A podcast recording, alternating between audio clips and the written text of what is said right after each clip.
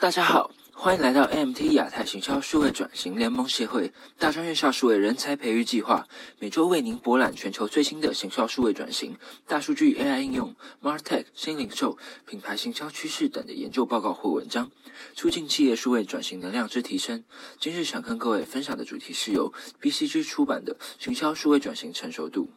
在过去的一年半里，有两个大事件导致全球行销界发生巨大的改变，分别是 COVID-19 以及 Google 第三方 Cookie 的消失。如今，消费者更加期待企业能够为他们带来更个性化以及及时的服务。而在先前 AMT 的影片中，我们已经有提及过应对第三方 Cookie 消失的解决方法。今天要和大家分享的主题是由 BCG 顾问公司所提出让企业数位成熟度更高的策略报告。首先，我们先来了解一下为何需要加速数位转型的成熟度。必须去从消费者的趋势变化着手说明。首先，第一个是消费者线上需求大幅成长，在二零二零年四月到五月这八周内。在电商领域的成长已经超过过去十年的一个成长幅度。再来是个性化的需求提升，有七十八 percent 的消费者更偏好在有提供个性化服务的店家里消里面消费。以及第三个用户隐私备受重视，有八十 percent 的消费者想要更加个性化的服务，但也会在意数据隐私的问题。必须进一步提及，上述这些趋势的变化都不是一时的流行，而是长期的一个趋势。而缺乏快速反应数位能力的企业，将落后那些已经准备好行动的企业。因此，提高数位转型成熟度是各家企业的首要任务。而根据 BCG 的新研究发现，数位成熟度越高的品牌，其销售额平均比数位成熟度较低的同行高出十八 percent，且成本效率也提高了二十九 percent。另外，这些公司的市占表现也相当的出色。在过去一年当当中呢，数位成熟度较高的品牌，其市占率的增长比低成熟品牌的。呃，市占率增长高出了两倍之多，可见数位转型的成熟度对于企业的成长是具有正相关性的，也代表说数位成熟度较低的品牌必须赶快的赶上。针对提升企业数位的成熟度，BCG 提出了四个他们认为有效的因素，如上图分别是：第一个，围绕第一方数据建立良性循环，以解决隐私问题并维护客户价值与信任。第二个是开发真正的跨通路端到端测量能力，包括用于代替第三方 cookie 的数据预测模型。第三个则是基于测试和学习的方法来建立敏捷的文化，以更好的应对市场的需求波动。以及最后一个是获得新技能和资源，以确保企业能够持续的进步。那以上这四个因素其实是相辅相成的。例如端到端的测量能力，对于建构有效的第一方数据循环以及推动敏捷文化是至关。的重要。同样的呢，企业需先具备适当的技能和资源，否则无法实施前三个因素。因此，必须建议企业同时开发并进行四个因素，对于企业本身的成长是最有效的。此外，必须也提醒，消费者信任是需要特别注意的关键，保持关注客户价值与信任。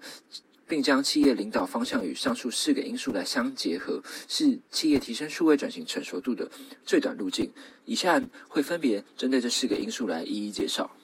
首先，第一个要介绍的因素是第一方数据。针对第一方数据，BCG 的研究表明，有善用第一方数据的公司可以从单个广告展示中产生一点五倍的收入，并且成本效率的提高也是没有善用第一方数据的企业之两倍。必须去进一步透过研究分享了建立良性数据循环来增加客户价值与信任的策略，像是为所需的第一方数据定义了明确的策略，制定引人注目的价值主张，并利用与消费者多次迭代的测试来了解哪些体验最有效的促进消费者同意给予个人数据等等，可以参照原文以。了解更深入的内容，但 BCG 也表明，目前大多数的行销人员都了解第一方数据的重要性，但仅有不到三分之一的人掌握了收集第一方数据的能力，而且很少有人能够利用这些数据为顾客带来更好的体验。因此，建议所有企业都将此事项安排在优先计划里。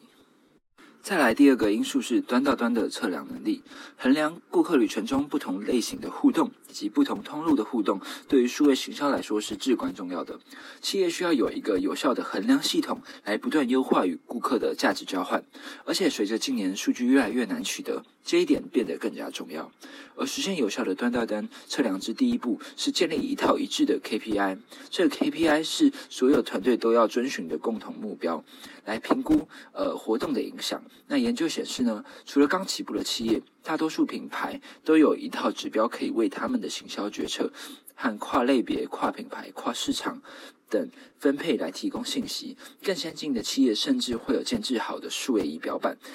来显示相关的报表，或是有预测的模型来帮助公司衡量潜在客户会出现在哪些场景，以更精准的支持其行销决策。那如果想要了解更多如何达到端到端的测量能力的话，可以参考原文。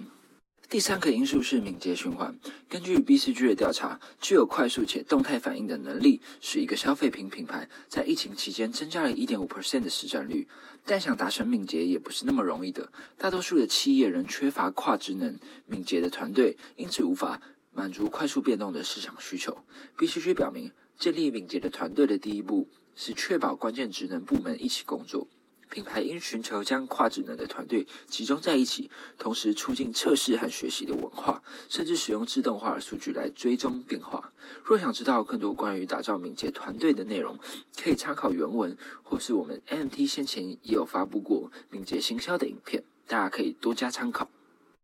最后一个因素是新技术和资源。BCG 表明，目前大多数企业缺乏的资源是专业人员，因此建议企业要与其他外部企业合作。这边的合作是指决定哪些业务要内包还是外包。BCG 进一步提出五个指标来提供企业检视自己是否要将业务外包，分别是对敏捷性和快速回应市场的需求大小。第二个是工作的规模以及复杂性。第三个是所涉及的数据敏感性和价值，第四个是经济和成本效率，以及第五个是招聘人才的能力。BCG 建议企业将专注的核心活动留在自己公司内部，并将其他的需求外包给合作伙伴，以弥补技能差距或人才的缺失。那想了解更多详细的内容，可以参考原文。最后，为了让企业可以知道如何循序渐进的加强，BCG 也提出了针对四个因素的学习蓝图。每个因素都有三个步骤，分别是建立基础、建立连结，以及让概念普及在整间企业。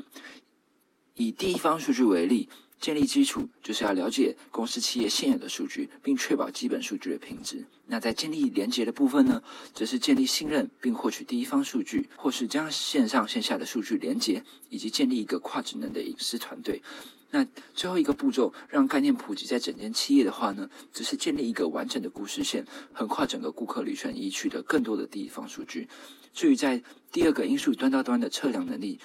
之建立基础这个环节呢，则是要确保行销策略与商业目标的一致。在建立连接的部分呢，则是埋设正确的成效追踪指标，以及利用预测型的行销归因模型。那在普及概念的部分呢，则是开发端到端的测量系统，以及利用预测型的行销归因模型，以完整顾客旅程，并弥补数据的落差。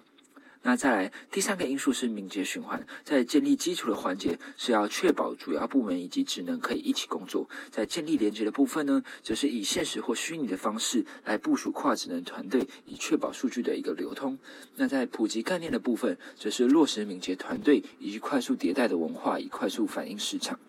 那最后一个因素新技能与资源，在呃建立基础的环节，只是要利用策略伙伴来弥补技能的落差。那在建立连接的部分呢，则是与企业的内外部技能间取得一个平衡。那在最后一个普及概念的部分呢，则是要透过学习计划来提升人才的技能，以及建立一个人才的留存计划。将内容截入至 BCG 出版的《行销数位转型成熟度》，原文有更加详细的内容，欢迎有兴趣的朋友多加参考。若对于数位转型有兴趣，也欢迎加入 MT 亚太行销数位转型联盟协会，一起为提升台湾企业的竞争力尽力。